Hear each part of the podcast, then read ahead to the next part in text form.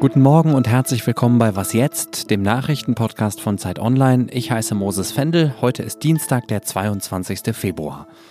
Wir klären heute, warum dem britischen Premierminister Boris Johnson die Eskalation rund um die Ukraine zumindest nicht ungelegen kommt. Und wir widmen uns einem Klassiker der Wirtschaftswissenschaften, nämlich dem Verhältnis zwischen Markt und Staat. Das und noch mehr hören Sie wie immer nach dem Nachrichtenblock. Ich bin Anne Schwedt, guten Morgen.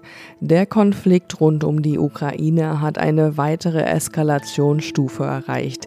Der russische Präsident Putin hat angeordnet, Truppen in den umkämpften Osten der Ukraine zu entsenden. Augenzeugen berichten bereits von Militärfahrzeugen und Panzern, die durch die Straßen fahren. Zuvor hatte Putin per Dekret die abtrünnigen Regionen Luhansk und Donetsk als unabhängige Staaten anerkannt. In dem Zusammenhang wurden auch Freunde Freundschaftsverträge mit den selbsternannten Volksrepubliken geschlossen. Den Verträgen zufolge darf Russland dort jetzt eigene Militärstützpunkte errichten und betreiben. Es ist die Rede von einem gemeinsamen Grenzschutz. Die USA und die EU wollen nach dieser Aktion von Russland jetzt zügig Strafmaßnahmen verhängen. US-Präsident Biden unterzeichnete bereits ein Dekret, das Geschäfte in und mit den beiden von Russland anerkannten Separatistenregionen verbietet. Weitere Maßnahmen sollen heute verkündet werden. Kommissionspräsidentin von der Leyen sprach von einem offenen Bruch internationalen Rechts durch Russland. In der Nacht kam der Weltsicherheitsrat zu einer Dringlichkeitssitzung zusammen. Dort kündigte unter anderem Frankreich Sanktionen gegen Russland an. Von Großbritannien hieß es, bei einem Einmarsch Russlands in die Ukraine käme es zu einem humanitären Desaster. Die britische Regierung will heute ebenfalls Sanktionen verkünden. Warum sie sich damit bisher, genauso wie Deutschland, schwer getan hat, das hören Sie jetzt mit Moses Fendel. Redaktionsschluss für diesen Podcast ist 5 Uhr. Werbung. Diese Woche in der Zeit? Die Bücher des Frühlings. 16 Seiten blühende Fantasie. Von gefährlichen Liebschaften, einer Flucht auf dem Mississippi und magische Erzählkunst. Das Literaturspezial zur Buchmesse in Leipzig. Die Zeit, Deutschlands größte Wochenzeitung. Jetzt am Kiosk oder direkt bestellen unter zeit.de/slash bestellen.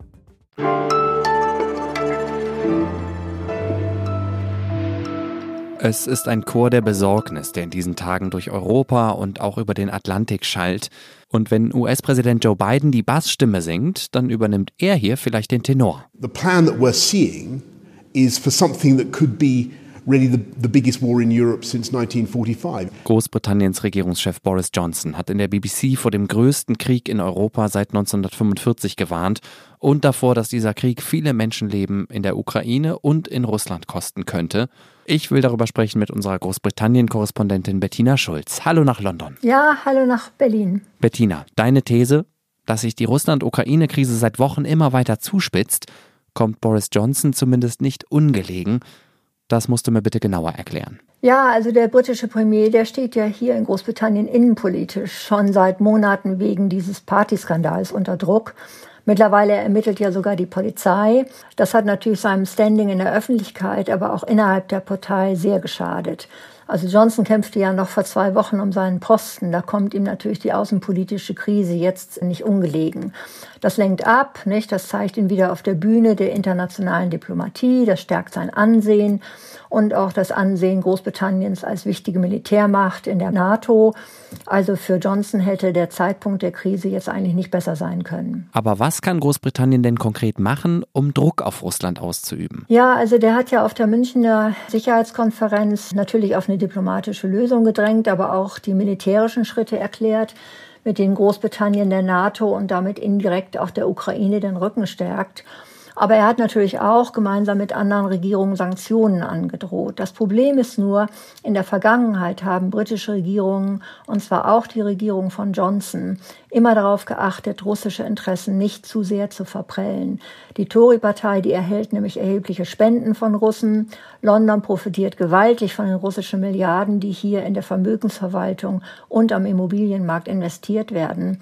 Die Wirtschaft braucht das Geld, also muss man mal sehen. Gut, dass du es ansprichst. Interessant ist Johnsons Verhalten ja nicht nur deshalb, weil er im eigenen Land und in der eigenen Partei mit dem Rücken zur Wand steht. London gilt als Geldwäsche-Eldorado für die Russen. Und bisher ist die britische Regierung da nicht besonders konsequent gegen vorgegangen. Was bedeuten Johnsons jüngste Aussagen vor diesem Hintergrund? Die Regierung hier packt eigentlich die Russen seit langer Zeit mit Samthandschuhen an. Und damit hilft Großbritannien natürlich indirekt russischen Geschäftsinteressen, die gleichzeitig in Moskau Putin und sein System schützen. Ja, also Moskau wiederum nutzt diese Geschäftsinteressen in London, um erheblichen Einfluss auf die britische Politik und die Medien hier auszuüben. Dann gibt's hier diese Visa, die sich Russen hier für Millionenbeträge kaufen können. Die sollten eigentlich auch schon lange abgeschafft werden. Jetzt wird wieder darüber nachgedacht. Bisher ist nichts passiert. Johnson droht jetzt auch, man werde russische Unternehmen im Zweifelsfalle daran hindern, in Dollar und in Pfund zu handeln. Ja, das wurde Moskau früher auch schon angedroht. Das Problem ist nur, der Westen will das Gas, der will, dass Russland seine Zinsen und Dividenden zahlt, also bleibt der Zahlungsverkehr natürlich offen. Ja, das hört sich alles gut an. Aber letztendlich sind die Interessenskonflikte halt eben sehr groß und man muss sehen, was wirklich hinterher dabei herauskommt.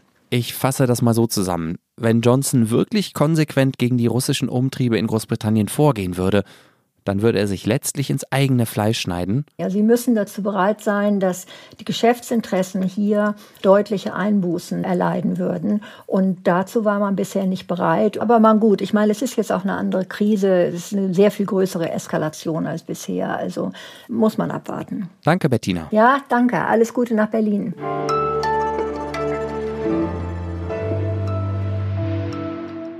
Und sonst so? Was hat das Reittier mit dem Reliefpfeiler gemeinsam? Beide Wörter lassen sich in beide Richtungen, also von links nach rechts wie von rechts nach links lesen. Der Fachbegriff dafür ist Palindrom. Das kommt aus dem Griechischen. Palindromos bedeutet rückwärts laufend. Weitere Beispiele sind Otto oder Anna. Die Band Freundeskreis hatte vor mehr als 20 Jahren doch mal diesen einen Hit. Wenn es regnet, muss ich an dich Haben Sie sich mal das Datum von heute genauer angeschaut? 2202 2022. Also auch ein Palindrom, das kommt relativ selten vor. Das nächste Mal erst wieder in acht Jahren, am 3. Februar 2030. Heute soll ein beliebter Tag zum Heiraten sein, habe ich gehört. Allen, die sich heute trauen, wünsche ich viel Glück und dass die Ehe lange hält, vielleicht ja sogar 70 Jahre lang, bis zum 29. Februar 2092. Das ist auch wieder ein Palindrom, noch dazu ein sehr seltenes, weil es mit einem Schalttag zusammenfällt.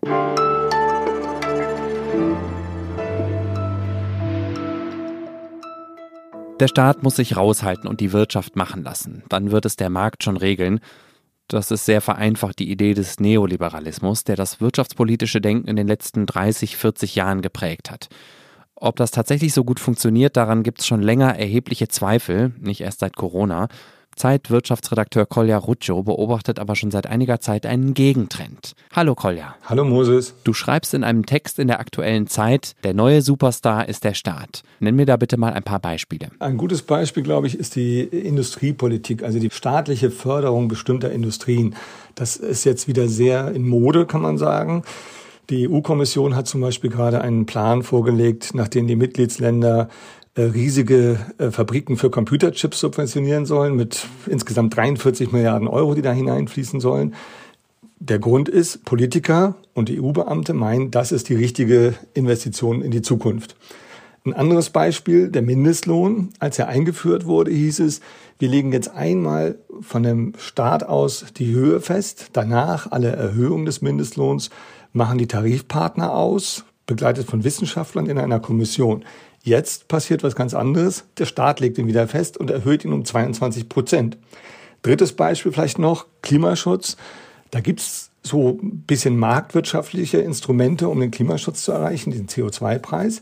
Aber gleichzeitig gibt's eine unglaubliche Fülle von staatlichen, ganz genauen Vorgaben, wer an welcher Stelle, wo, wann zum Klimaschutz beitragen soll. Also wenn ich ein neues Dach decke oder wenn ich meine Heizung erneuere, dann gibt es ganz viele Vorgaben, wie viel Prozent erneuerbare Energien, welche Sonnenkollektoren muss ich aufs Dach bauen.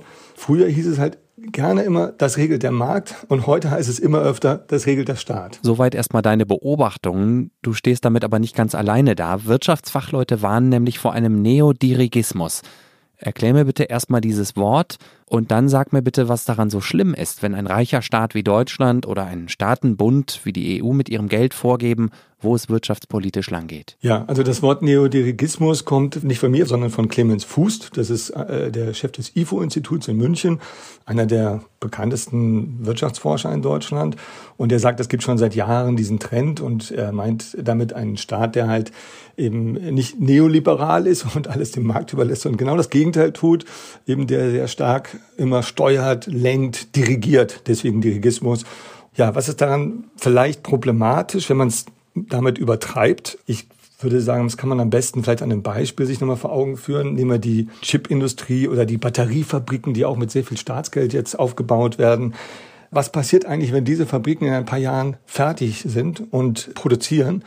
Und wenn dann vielleicht die Batteriefabriken, die es heute gibt und die Chipfabriken in Asien, wenn die immer noch günstiger sind und die Kunden von denen immer noch lieber in Asien kaufen als in Europa, weil die einfach billiger produzieren können, dann haben wir diese Fabriken mit viel Steuergeld aufgebaut. Und wenn das dann Investitionsruinen sind, die gar nicht viel Abnehmer finden für ihre Produkte, dann ist es nicht ein privater Investor, der den Schaden hat, sondern es ist der Steuerzahler, der den Schaden hat. Und das ist wirklich viel Geld, was er vielleicht falsch gelenkt, falsch dirigiert wird. Und das ist die Gefahr dabei. Das Pendel war wahrscheinlich jetzt mal sehr stark Richtung, man macht es eher über den Markt, der kann das schon ganz gut. Und jetzt schlägt es ein bisschen ins andere Extrem. Das ist jedenfalls die Gefahr, die einige sehen. Ich glaube, sich bewusst zu werden, wir sind da vielleicht in einem bestimmten Denken gerade drin und übertreiben es vielleicht, könnte schon helfen, es ein bisschen zu korrigieren. Das ist vielleicht die ganze Hoffnung dabei.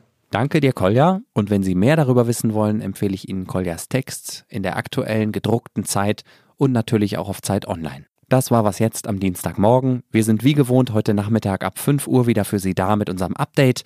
Ich heiße Moses Fendel, sage vielen Dank fürs Zuhören und wünsche Ihnen jetzt erstmal einen schönen Tag. Wow, es gibt sogar ganze Palindromsätze. Guck mal hier. Die Liebe ist Sieger, rege ist sie bei Leid.